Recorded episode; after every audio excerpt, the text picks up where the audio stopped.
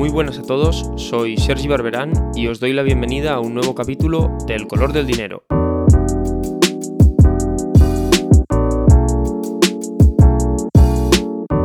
Muy buenas a todos y bienvenidos a un nuevo episodio del color del dinero. En 1975, cuando murió el dictador Francisco Franco, España era la octava economía mundial. Hoy en día, más de 40 años después, España ocupa la decimosexta posición en la clasificación de las economías por tamaño de PIB, cayendo año tras año más abajo en la lista. ¿Significa esto que el país está en decadencia? ¿Ha perdido España la capacidad de crecer económicamente? ¿Está el país quedándose atrás? Veámoslo.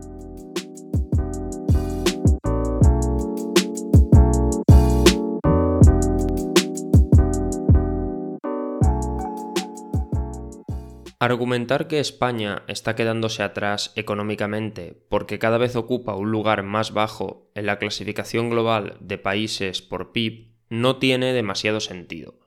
En el contexto global, España es un país relativamente poco poblado. 47 millones de habitantes no son nada ante las poblaciones de gigantes como China, India, Indonesia o Nigeria por lo que difícilmente puede competir en lo que a tamaño de la economía se refiere.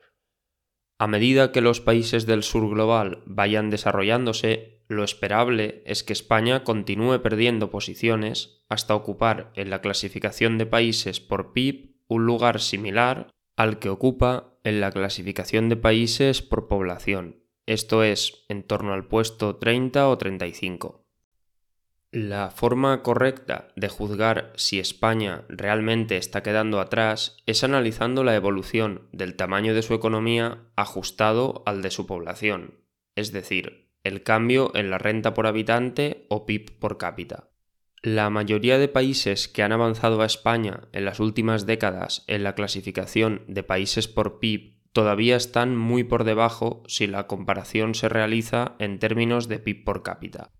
Esto podría llevarnos a zanjar precipitadamente el debate acerca de si el país está quedando rezagado, pero una mirada algo más atenta a los datos permite observar tendencias que sí deberían preocuparnos.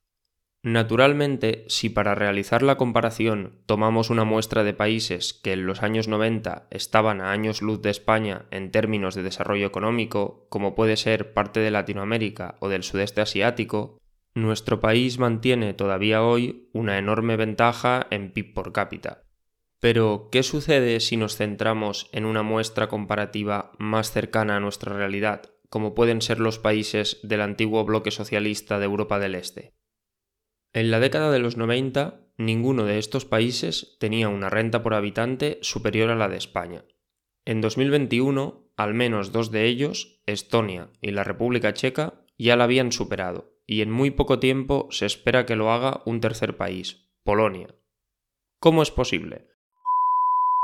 algún economista de palo, de, o ni siquiera. Eh, y era en plan de, eh, ojalá España, en vez de ir por ese camino del socialismo, fuese, hiciese como otras, como otros países que pagan muy pocos impuestos. Y digo, joder, a ver cuál dice, en plan que les vaya de puta madre. Y dice, como Andorra o como Estonia.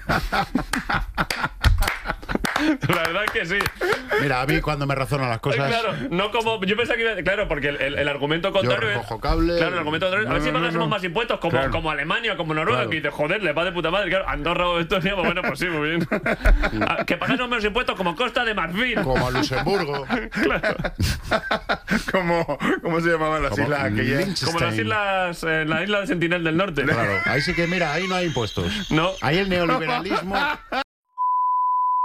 En 1995, año a partir del cual tenemos datos fiables, la renta por cápita de la República Checa era el 78% de la de España, la de Estonia un 44% y la de Polonia un 43%. En 2021, la de la República Checa era ya un 107% de la de España, la de Estonia un 102% y la de Polonia un 92%, aunque vista la tendencia de la última década, es más que probable que en dos o tres años ya sea igual o superior a la de España. Todos estos datos se refieren al PIB por cápita medido en paridad de poder adquisitivo, que es la mejor forma de comparar estadísticas económicas entre países ya que se tienen en cuenta las diferencias del coste de la vida. A grandes rasgos hay tres motivos que explican este rápido crecimiento de las economías del Este que es sin duda uno de los grandes milagros económicos en lo que llevamos de siglo XXI y que, por algún motivo, no está teniendo la cobertura mediática que merecería. Estos motivos son, en primer lugar, un modelo productivo con bastante peso de sectores con mucho valor añadido. En segundo lugar, una excelente gestión económica. Y, en tercer lugar, un factor demográfico.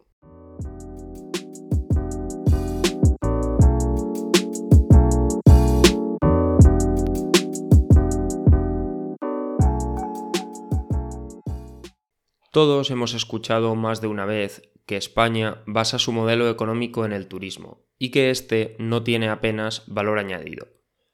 Aunque evidentemente se trata de una exageración, el turismo tiene realmente un gran peso en la economía española y, efectivamente, es una actividad de mínima productividad. En términos de modelo económico, un sector de poca productividad es aquel en el que los costes de personal, maquinaria, etc. necesarios para realizar una actividad son prácticamente iguales al retorno que se obtiene por dicha actividad. Pensemos por un momento en el típico hotel de playa del estilo todo incluido, con su ingente cantidad de personal, el enorme gasto en mantenimiento, los costes de alimentación, etc., y sus precios más que ajustados para grupos de estudiantes que celebran el fin de sus estudios. Ahí tenemos un ejemplo perfecto de un sector de baja productividad. En España, los sectores de la hostelería, el transporte, el comercio y otras actividades relacionadas de una forma u otra con el turismo representan más o menos el 22% del valor añadido total. Esta cifra es 4 puntos más alta que en República Checa, donde es el 18%, 2 puntos más que en Estonia, donde es el 20%, y, eso sí, 2 puntos menos que en Polonia, donde estos sectores representan el 24% del valor añadido total. En el extremo opuesto de los sectores de baja productividad se encuentra, por ejemplo, la industria, caso paradigmático de actividad con mucho valor añadido. En España, las manufacturas representan alrededor del 13% del valor añadido total. 10 puntos menos que en República Checa, donde la cifra es del 23%, 6 puntos menos que en Polonia, donde es el 19%, y 2 puntos menos que en Estonia, donde es el 15%. Hay que tener en cuenta que cada punto porcentual equivale a miles de empleos y millones de euros de valor añadido, por lo que dos puntos es una diferencia más que notable y 10 puntos es una auténtica barbaridad. Otro sector de altísimo valor añadido es el sector de la información y las telecomunicaciones. En España, este sector pesa poquito, en torno a un 4% del valor añadido total, un punto menos que en Polonia 3 puntos menos que en República Checa y casi 5 puntos menos que en Estonia, país conocido mundialmente por ser un hub de nuevas tecnologías.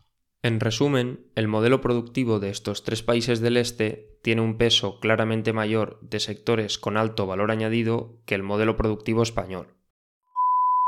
La deuda pública que ha marcado en España ese nuevo máximo histórico al rebasar los 1,50 billones de euros en noviembre, el 116% del PIB.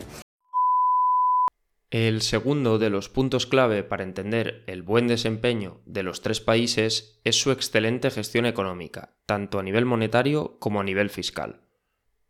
Comencemos por la cuestión monetaria. De los tres países, Estonia es el único que adoptó el euro en 2001, mientras que Polonia y República Checa decidieron continuar con sus propias divisas nacionales. Esta decisión no fue casual y guarda relación directa con el gran peso del sector industrial en ambos estados. Por lo general, los países con sectores industriales potentes tienden a exportar parte de la producción a sus vecinos, para garantizar la competitividad de estas exportaciones, poseer el control sobre la propia moneda es extremadamente útil, ya que apreciando o devaluando el tipo de cambio en momentos determinados se puede dar un empujón a las exportaciones que mantenga a la industria funcionando a pleno rendimiento. En 2019, República Checa exportó bienes y servicios por un valor aproximado del 72% de su PIB, mientras que Polonia lo hizo por un valor de casi el 60% de su PIB. En ambos casos, Alemania fue su principal socio comercial. Con semejante cifra de exportaciones, ambos países tienen un influjo considerable de divisas extranjeras, principalmente euros, gracias a las cuales pueden controlar eficientemente el tipo de cambio de su moneda sin temer rápidas devaluaciones al estilo latinoamericano. Pero poseer una moneda propia no es garantía de nada. De hecho, en el mundo hay más ejemplos de monedas nacionales que son un fracaso y arrastran a la crisis a los países que las utilizan que ejemplos de éxito.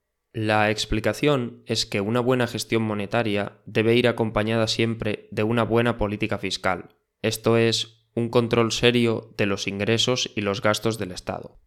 En el año 2019, antes de la pandemia, el gobierno español gastó en torno a un 2,6% del PIB más de lo que ingresó. Esta cifra puede parecer pequeña, pero hablamos de un gasto excesivo de miles de millones de euros.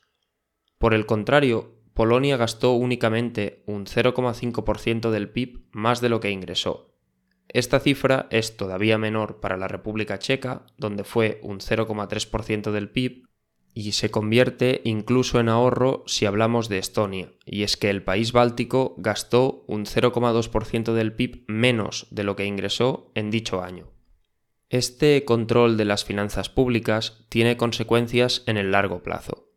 Actualmente España tiene una deuda pública que equivale al 115% del PIB. Ninguno de los países del antiguo bloque socialista se acerca a esta cifra, Polonia, que tiene la ratio de deuda más alta de los tres, debe solo un 50% de su PIB, frente al 45% de la República Checa y el mísero 16% de Estonia, el valor más bajo de toda la zona euro.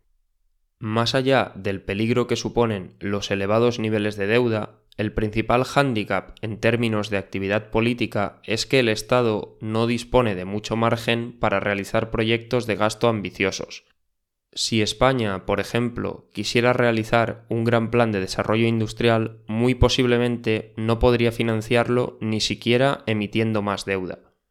Con niveles de endeudamiento muy inferiores, los gobiernos de Polonia, Estonia y la República Checa pueden, en un momento dado, implementar políticas de desarrollo a gran escala.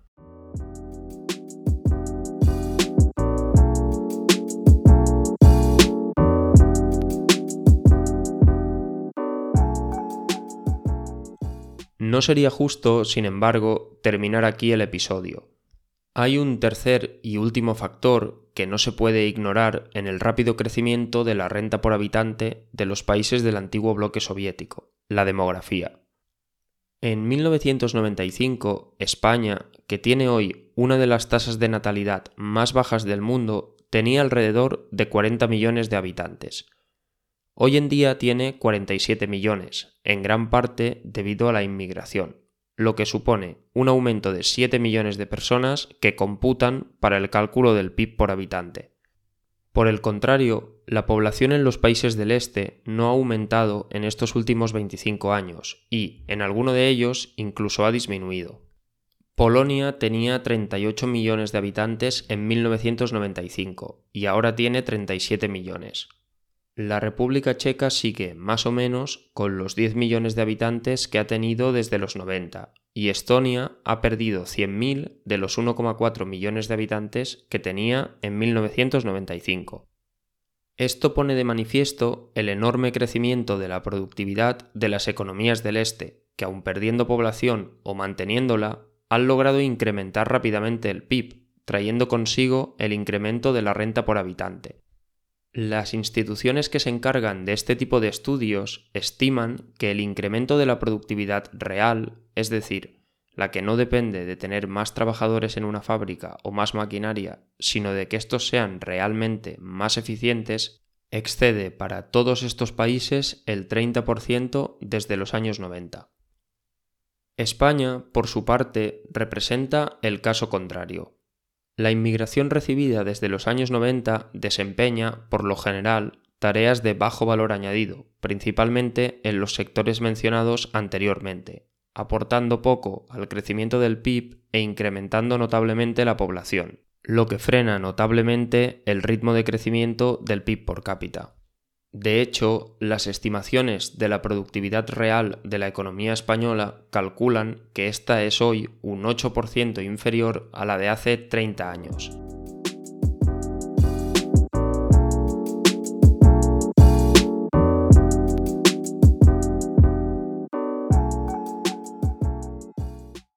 España, como casi todos los países del sur de Europa, tiene un problema endémico de crecimiento que lleva arrastrando los últimos 15 años.